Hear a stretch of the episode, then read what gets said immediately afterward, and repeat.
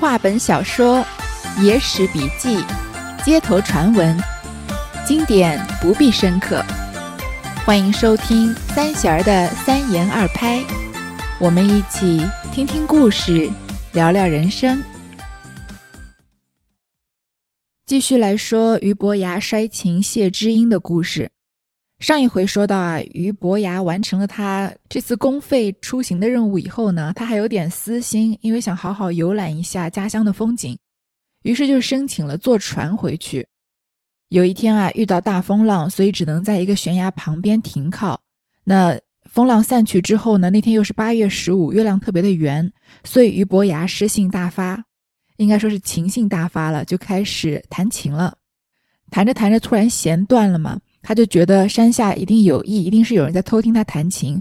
本来以为是什么乱臣贼子，后来那个人原来是个樵夫。然后俞伯牙把他请上船啊。虽然这个樵夫言谈不俗，但是他的穿戴的样貌毕竟是一个普通的农民，所以俞伯牙稍微有点看不起他。这个农民的态度又不卑不亢的。那他行礼之后呢，俞伯牙也不知道该还礼还是不该还礼，就微微举着手跟他叫他免礼，而且以你我相称。非常的怠慢他，伯牙见他不告而坐，微有嗔怪之意，因此不问姓名，亦不呼手下人看茶。莫作多时，怪而问之：“适才崖上听琴的，就是你吗？”樵夫答言：“不敢。”伯牙道：“我且问你，你既来听琴，必知琴之出处。”此琴何人所造？抚他有甚好处？正问之时，船头来禀话：风色顺了，月明如昼，可以开船。伯牙吩咐：且慢些。樵夫道：承大人下问，小子若讲话絮烦，恐耽误顺风行舟。伯牙笑道。唯恐你不知情理，若讲得有理，就不做官，亦非大事。何况行路之迟速乎？因为我刚刚说这个农民的态度是不卑不亢的嘛，所以这个俞伯牙叫他坐下来，他也不谦让就坐了，但是他没有告坐。什么叫告坐呢？就是上级或者长辈让下级或者晚辈坐，那下级或晚辈要谦让或者道谢之后坐下。但是俞伯牙对这个樵夫的态度很不客气，这个樵夫也没有谦让就坐下来了，所以他见他没告坐啊，就稍微有点嗔怪之意，有点不开心，也没有问他姓名，很没有礼貌的，也没有叫底下的人看茶，两个人就这么呆呆的坐着，也不做不说话。过了一段时间，俞伯牙还才带着责怪的语气问他说：“刚刚在悬崖上听琴的是不是就你啊？”那樵夫就说不敢。这俞伯牙就说啊：“我问你啊，你既然听琴，你一定知道琴的出处。”然后就问他这个琴是谁造的，抚它有什么好处？这个问题有点过于刁钻了。你听琴还要知道琴的出处吗？莫不说我们现在听琴不知道琴的出处了，我们听曲子连曲子的出处都不知道。想不到听首歌要求也这么严格，就相当于问你你现在听的这首歌啊，你知道这个歌手是用什么话筒唱的吗？非常刁难的问题。正在问的时候呢，船头的掌桨的人啊来说禀话。说啊，风色顺了，现在可以开船了，而且又月明如昼，光线又很好。俞伯牙就说：“你慢一点。”这樵夫就答说：“既然大人下问，他说下问还是把自己放得很低的。说如果我讲话太啰嗦呢，那恐怕耽误了大人顺风行舟。因为我们前面说过嘛，那个年代的船肯定是没有马达的，所以要靠顺风划船比较快一些。但是俞伯牙就笑着说啊，我怕什么行路快或慢呢？”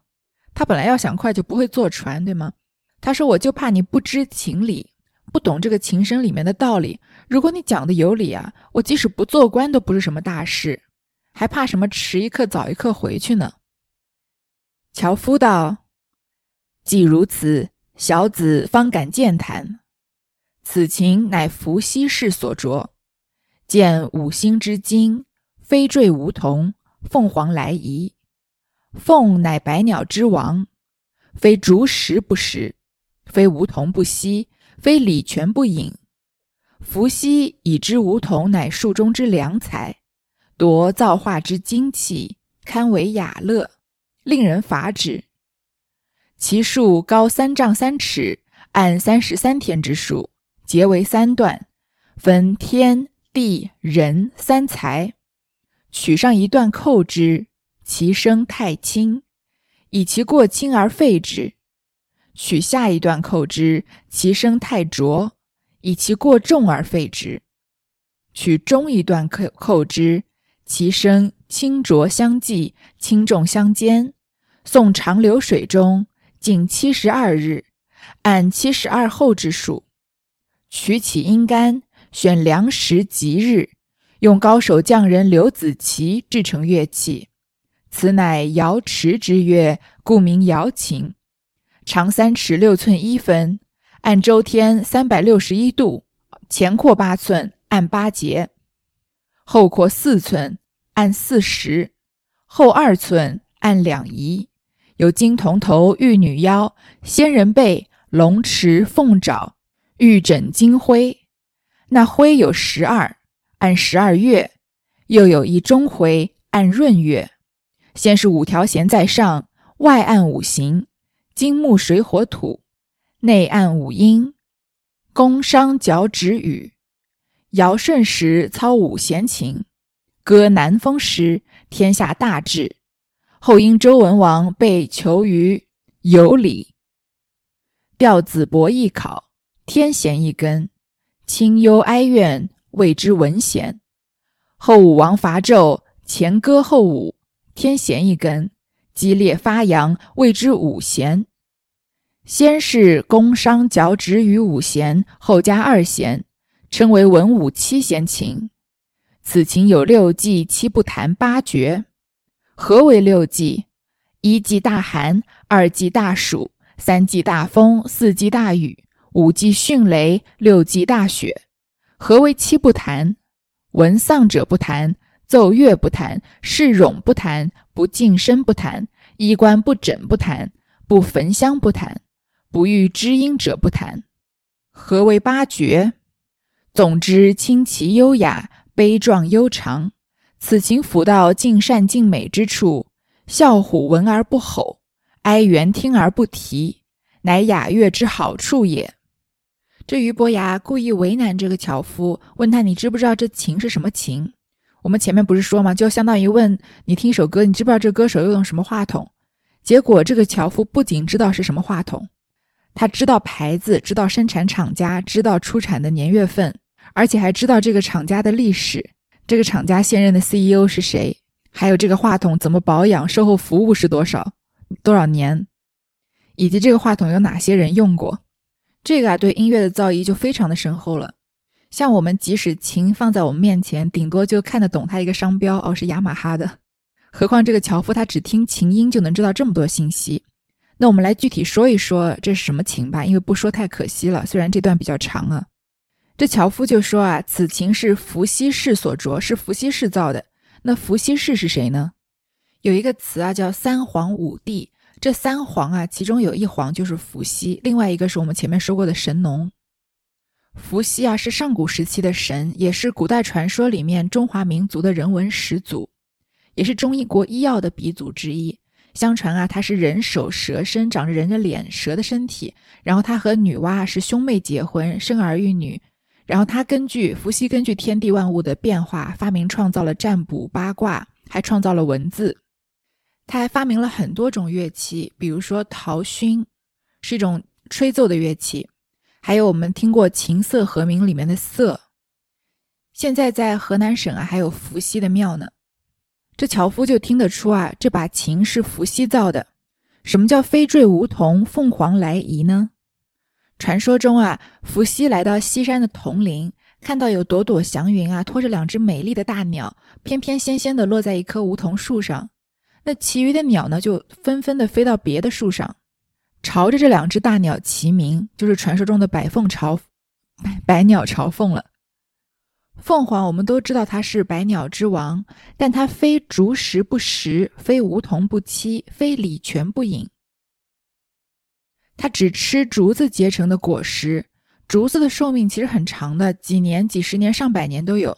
但是大多数竹种啊，一生只开花结果一次，结实以后它的植株就会枯萎死亡了，所以是很稀有的东西。而凤凰呢，因为是百鸟之王嘛，它只吃这个竹子的果实，它只栖息在梧桐树上。前面说过，其他的鸟都栖息在别的树上，这凤凰在梧桐树上，它只喝礼泉水，就是山间甘甜的泉泉水。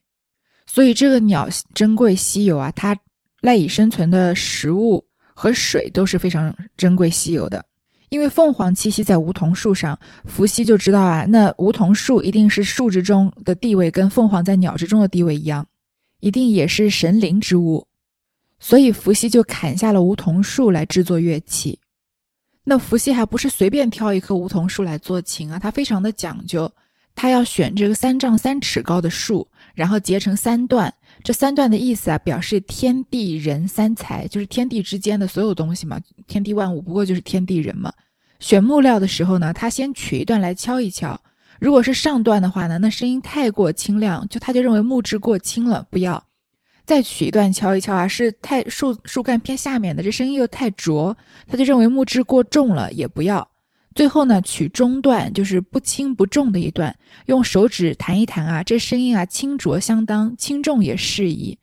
然后还不要做琴哦，他要把这木材送到流水里面浸泡七十二天，然后取出来阴干，再制成古琴。而且制古琴这一天啊，还要选良辰吉日，要请一个专门的高手的匠人，叫刘子琪的来把它制成乐器。这个乐器弹出来的音乐啊，不是一般的音乐，好像天上王母娘娘的瑶池里的音乐一样，所以也叫瑶琴。这琴呢，长三尺六寸一分，因为是按周天三百六十一度。这三百六十一度啊，不，我们不是不能想象成西方的这个角度，是中国古代的人用龟盘测的一天的一种度量吧。其实具体我也不是很清楚。要暴露一下年龄，在我那个年代，有一个运动品牌叫三六一度。我小时候一直特别纳闷，为什么不叫三百六十五度？三六一度有什么特别的呢？现在想想，也许它就是取周天是三百六十一度，表示完整完满的意思，或者一天从头可以穿到晚的这个运动品牌吧。不知道这个牌子现在还有没有了。这琴呢，首尾长宽不一样，前半部分啊宽八寸，按照八节。八节呢，就是古代的立春、立夏、立秋、立冬，春分、夏至、秋分、冬至八节，或者可以可以理解为中国传统的节日有八节，是上元、清明、立夏、端午、中元、中秋、冬至和除夕。琴的后段呢扩四寸，就按四时，四时就是四季的意思，春夏秋冬。这琴呢后两寸，按两仪，两仪就是。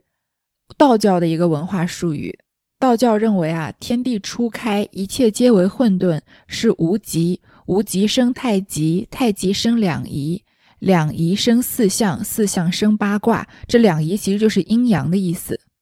然后就从头到尾描述这个琴，金铜头，玉女腰，仙人背，都是说这个琴的构造。龙池凤爪，龙池是这个古琴底部的孔眼。凤爪呢是琴底低洼的地方，凹进去的地方。玉枕是琴上面玉制的弦柱。徽啊是用古琴上面用来表明泛音点位置的标志。那在特别好的琴上呢，用黄金打造十三个徽，用玉石来做琴枕。所以这个琴非常的名贵了。这金徽啊一共有十二个，按十二个月。那我前面不是说有十三个金徽吗？因为还有一个中徽是按闰月。这世界上的历法有三类，一类是阳历，就是以地球绕太阳运转一圈的时间为一年；那一类是阴历，就是以月球绕地球运转一圈的时间为一个月；那第三类呢叫阴阳合历，就是以月球平均绕地球转一圈的时间为一个月，但是通过设置个闰月呢，使一年的平均天数又和地球平均绕太阳转一圈的时间相等。中国的汉历其实是阴阳合历的。我们现在已经很少听到闰月的说法了，要不然就用阳历，要么就用阴历嘛。但是琴上多加的这这第十三个中徽啊，是按照按照闰月的。这琴有几根弦呢？先是五根弦，按照金木水火土这个五行，我们都很清楚了。这是外按五行，内按五音，是哪五音呢？宫商角徵羽。相当于我们音乐课里面学的哆来咪嗦啦。那有些人可能要问了，我们音乐里面不是学哆来咪发嗦拉西七个音吗？难道我们中国古代的人的音乐不如现在西方的音乐只能有五个音来做音乐吗？其实不是的，因为除了宫商角徵羽之外，还有两个音，一个是变指，一个是变宫，就相当于在音乐里面的这个发和 c 了。所以有人说啊，音乐是全世界相通的语言，确实有这个道理。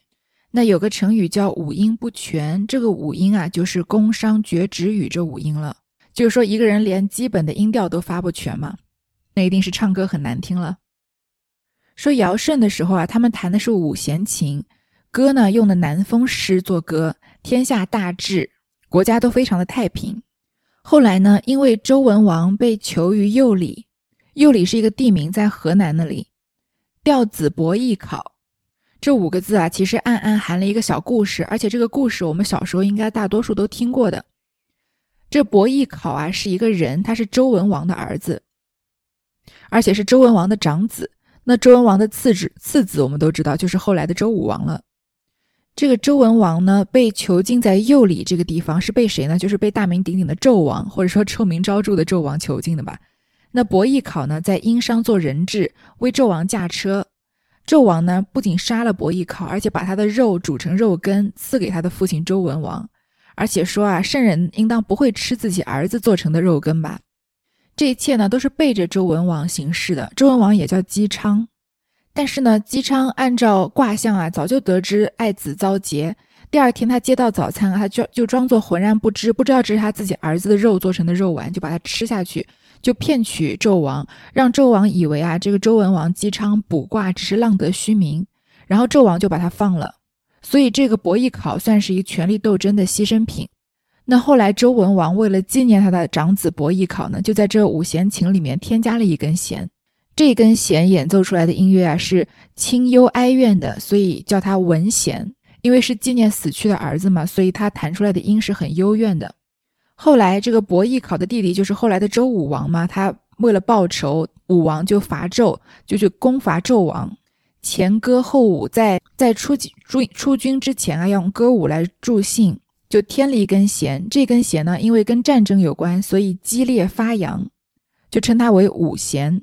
所以古琴有七根弦，前五条呢是外按五行，内按五音的，另外加了两条，一条是纪念。伯邑考的一条是周武王攻伐纣王的时候添的弦，所以古琴又叫做文武七弦琴，因为它是在五弦的基础上又加了文武两根弦嘛。这个琴啊，还有六忌、七不弹、八绝，就是保存的时候有六大忌：不能太冷，不能太热，不能刮大风，不能下大雨，不能有迅雷，不能下大雪。这七不弹是七种情况下这个琴不能弹，哪七种呢？丧事上不弹，给人表演不弹，事多缠身的时候不弹，因为心不静；没有洗过澡不弹，如果衣冠不整不能弹，不焚香不弹，不遇到知音不弹。像顶级的艺术家，多少有一些自己的小癖好或者小执着的，不像我们这种粗人，一看什么六忌七不弹，不弹滚，对吧？我还不愿意听呢。那我们就不是俞伯牙的知音了。还有八绝，这八绝啊，就是八个字：清奇优雅、悲壮悠长。这个琴啊，弹到静美静善的时候，会有什么现象出现呢？笑虎闻而不吼，老虎是这么凶猛的动物，它听到这个琴声都不叫了。哀猿听而不啼。有一句诗：“两岸猿声啼不住，轻声轻舟已过万重山。”人们认为猿的啼叫是非常哀伤的，但是哀猿听到这琴声啊，也不啼叫了。最后这樵夫说啊，这就是雅乐的好处了，简直是把这个琴分析的淋漓尽致。我光是解释就查了好半天资料。说到这个古琴啊，其实我也有个小故事。我在高中的时候呢，选修过选修课，选修过一个诗词的课。那个诗词课的老师啊，就很喜欢放一些古琴的音乐给我们听，听完还让我们说感想，比如说你在琴里面听到了什么之类的。那当时的感想都是胡说的嘛。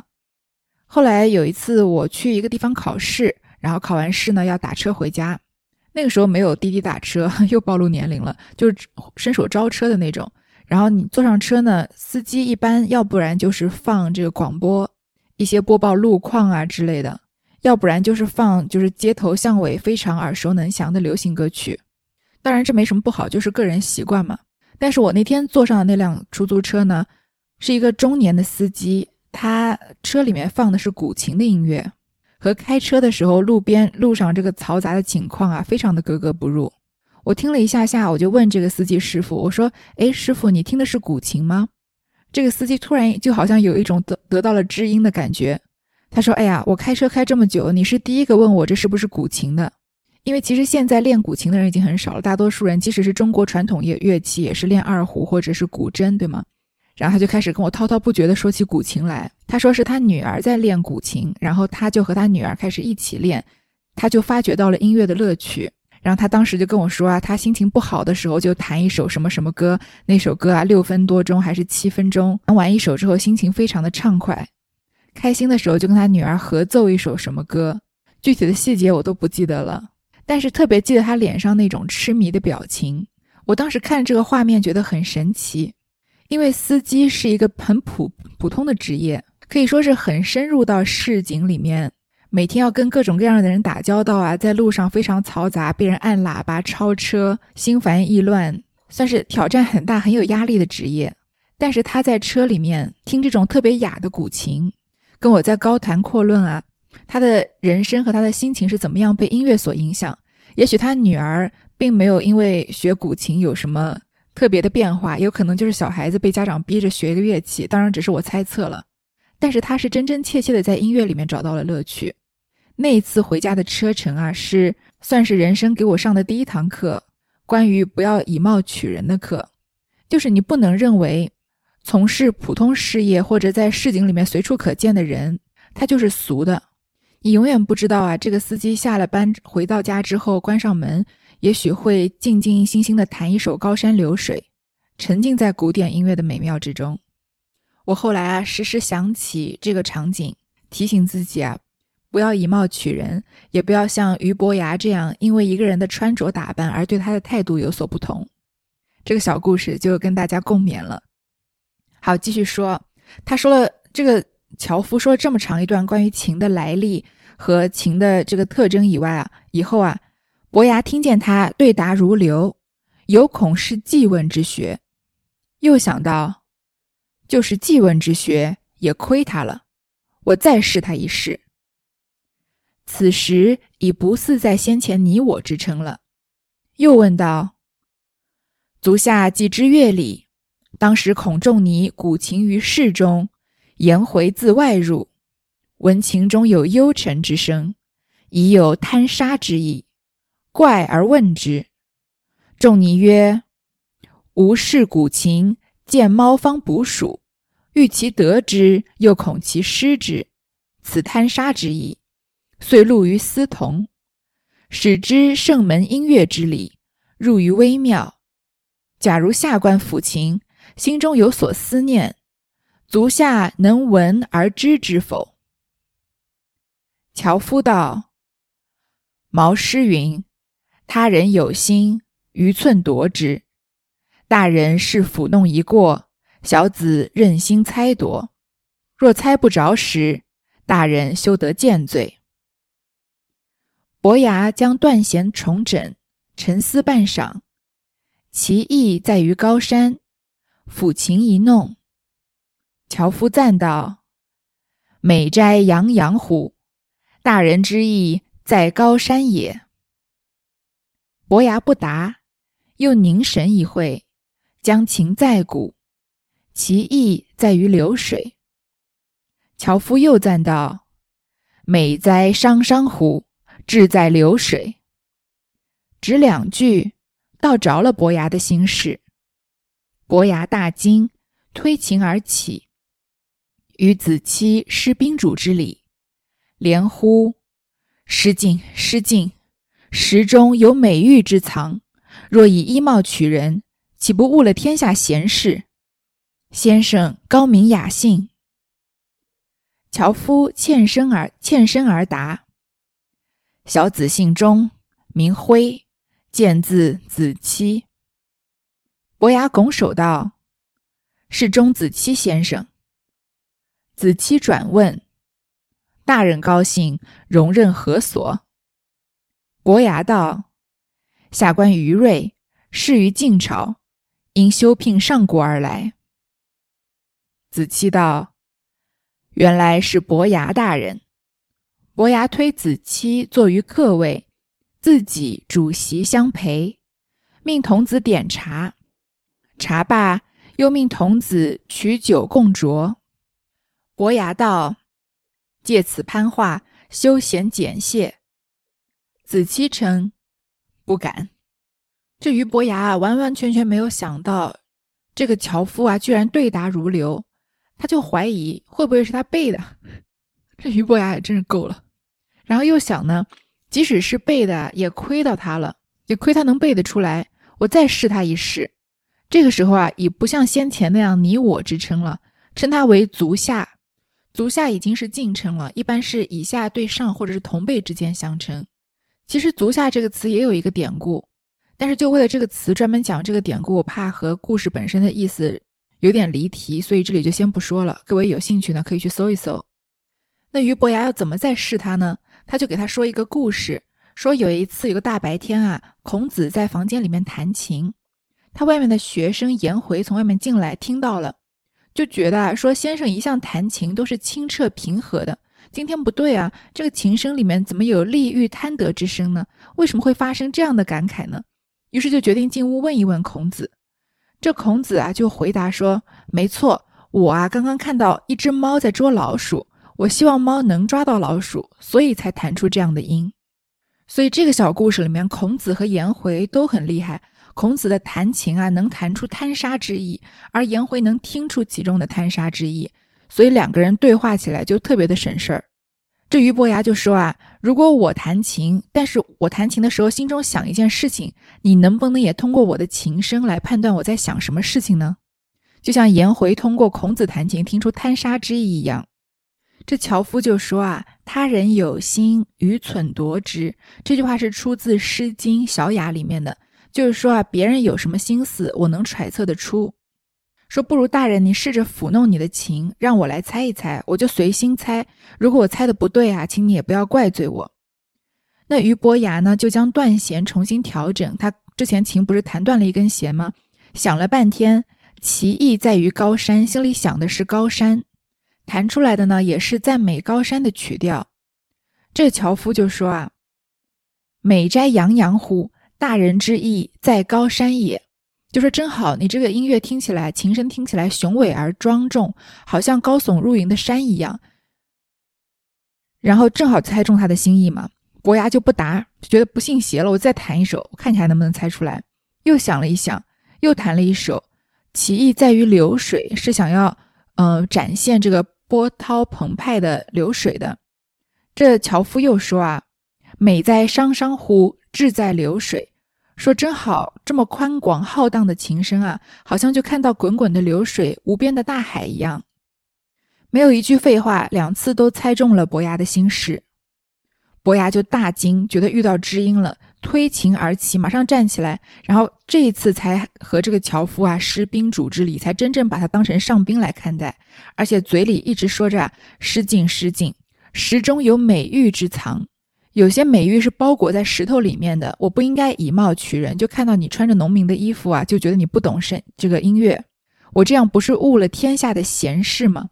这个时候才开始问这个樵夫的姓名，说先生高明雅姓啊。